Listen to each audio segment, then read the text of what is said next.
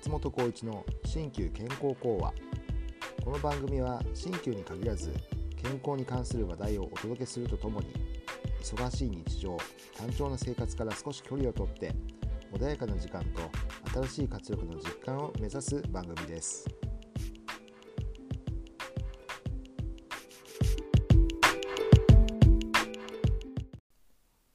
こんにちは。鍼灸師の松本浩一です。今回は講の始めについてお話ししたいと思います。講とは親孝行という意味で使われる漢字で文字通り講を行うために最初に行うことはどういうことかというのが今回のお話です。古代中国の書物に公経というものがあります。経という文字から連想するとお経のように感じますが仏教のお経とは関係がないもので当時の哲学書や道徳書のことを経と言います。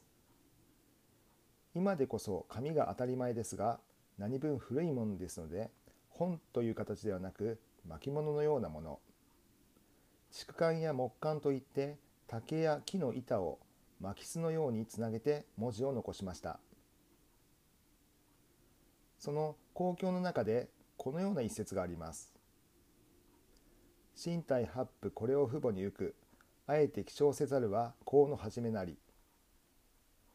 これを意訳しますとこの自分の体は髪や皮膚に至るまで全て父母から授かったものだ。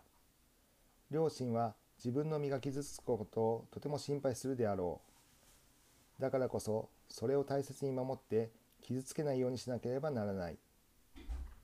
そうすれば両親は心配しなくて済む。心配をかけさせないこと。そうすることが親孝行の最初の心がけなのだ。このように大変素晴らしい言葉がかけられているのです。私たちが学ぶべきことは古くから言われていた言葉としてあるものです。そして親に対する思いは古くから考える対象になっていたのですね。それでは親孝行の最終目標は何なのでしょうか？それはこの文の続きに書いてありますが続きは次回のお楽しみということで。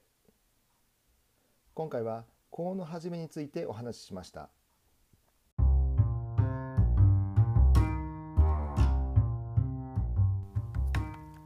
松本浩一の新旧健康講話。鍼灸師の松本浩一がお送りしました。松本浩一 .com では鍼灸や生き方稼ぎ方学び方など東洋思想をベースに様々なトピックをご紹介しています。ぜひご覧いただけたら幸いです。検索で全てカタカナ松本浩一 .com でお待ちしております。